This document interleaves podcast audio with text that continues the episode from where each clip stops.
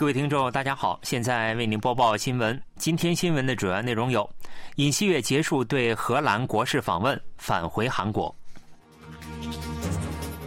北韩或将于本月中旬发射洲际弹道导弹；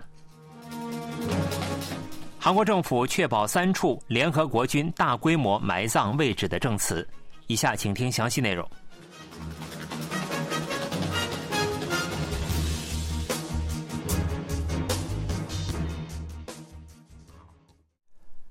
韩国总统尹锡悦结束为期五天的对荷兰国事访问行程，于十五日返回韩国。尹锡悦与夫人金建熙女士当天乘坐总统专机空军一号抵达城南首尔机场。回国后，尹锡悦将听取国政悬案报告，处理主要国政课题。在为期五天的访荷期间。尹锡悦访问荷兰半导体设备制造商阿斯麦总部，并同荷兰首相马克吕特举行首脑会谈后，发表联合声明，决定构建半导体同盟。韩荷两国与特定国家明文规定构建半导体同盟，尚属首次。十五日下午，尹锡悦接见访问韩国的国际货币基金组织总裁克里斯塔利娜·格奥尔基耶娃，并将于近期内提名外交部长官、产业通商资源部长官和国家情报院院长等人选。韩国总统室有关人士表示，北韩或将于本月中旬发射洲际弹道导弹，韩美日年内启动北韩导弹警报情报实时共享机制。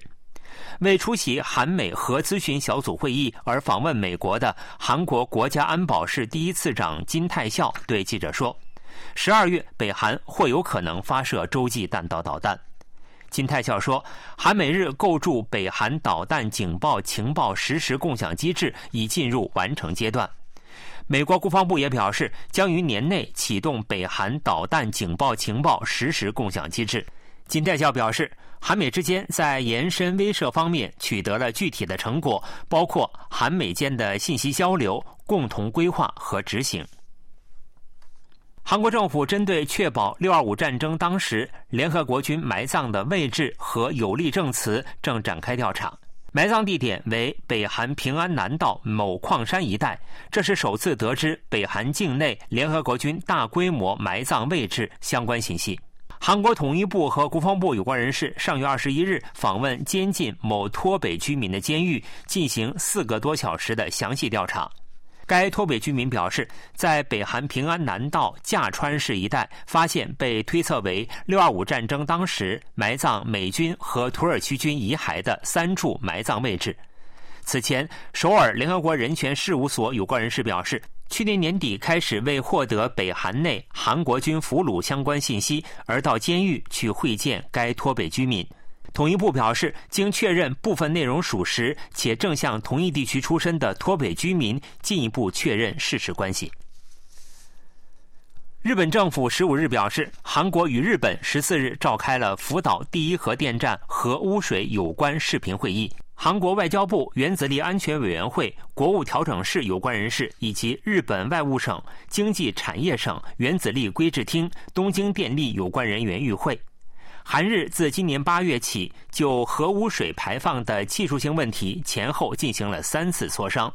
日本政府表示，已向韩国方面就核污水排放问题进行了补充说明，并进一步提供了相关信息。东京电力十一月二十日完成了福岛第一核电站第三轮核污水排海计划，并准备明年初进行第四轮排放，随后于明年四月发布一年期间的核污水排放量。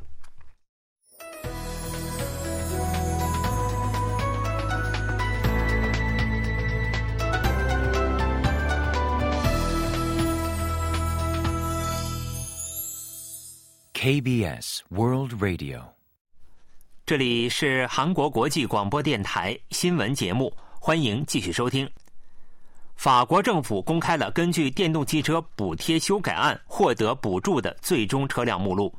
韩国企业的电动汽车只包括现代汽车在捷克生产的 Kona，因此在法国购买起亚汽车的 Niro 和 Soul 的消费者今后将无法获得补助。法国政府日前公布了被称为“法国版通胀削减法案”的电动汽车补助金修改案的适用对象目录。法国政府公布的补贴对象共有二十二个品牌的七十八种电动汽车。韩国车企的电动汽车包括现代汽车的 Kona。此前一直作为补贴对象的起亚 Niro 和 Soul 被排除在外。此前，法国政府表示将根据电动汽车生产和运输过程中产生的碳排放量计算环境分数，并只对一定分数以上的电动汽车提供补助金，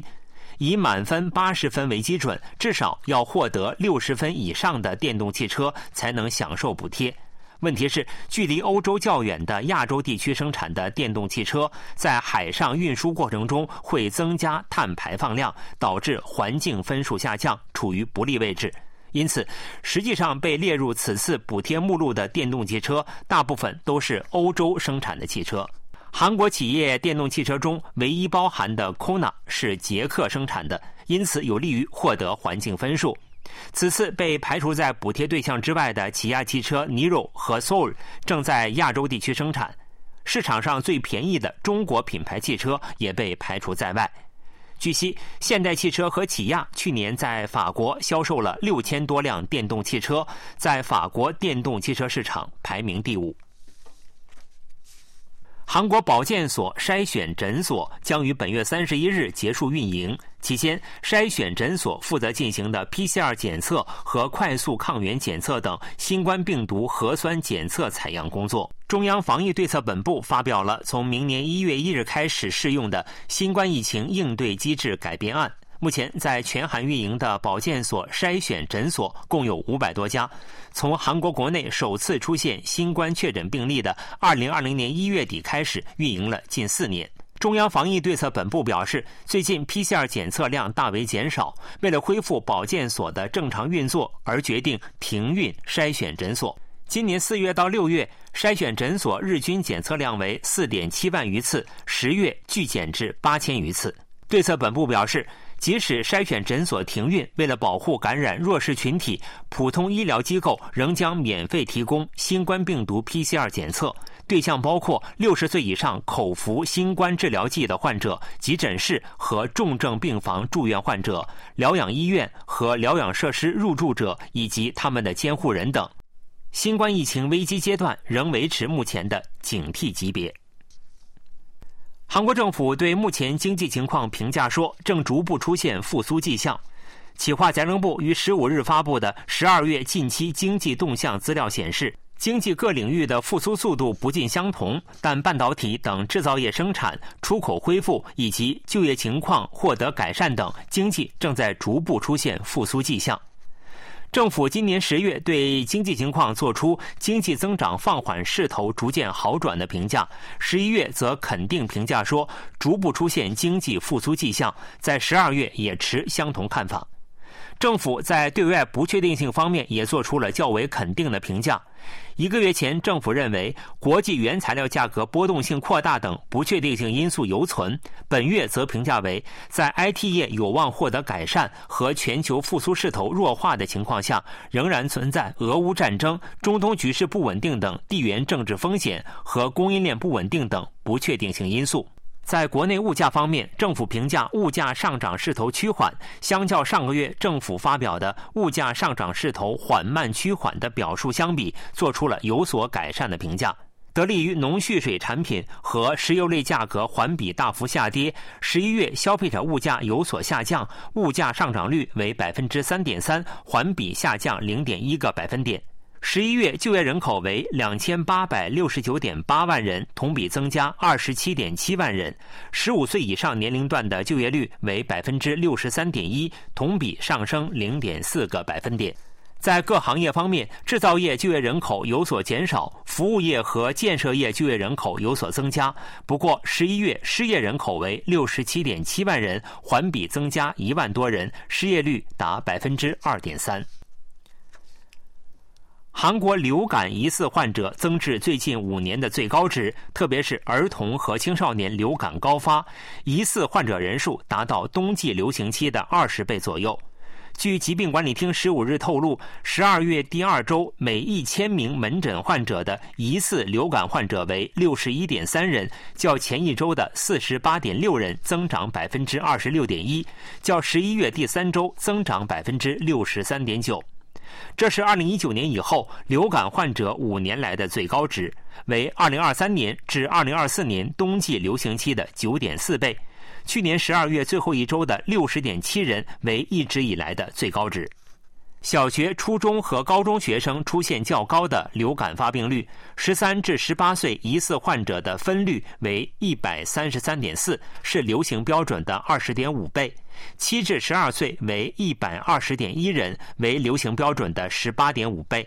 十九至四十九岁为七十八点九人，十六岁为四十九点一人。五十至六十四岁为三十四点五人，六十五岁以上年龄段为十五点三人。疾病管理厅表示，感染流感后可能会出现肺炎等严重并发症，呼吁出生六个月到十三岁的儿童、孕妇、六十五岁以上的老年人必须接种疫苗。疾病管理厅还说，已于十一月向市场投放了达菲等政府储备的三十一点五万份抗病毒药剂，目前正在研讨进一步供应储备量的方案。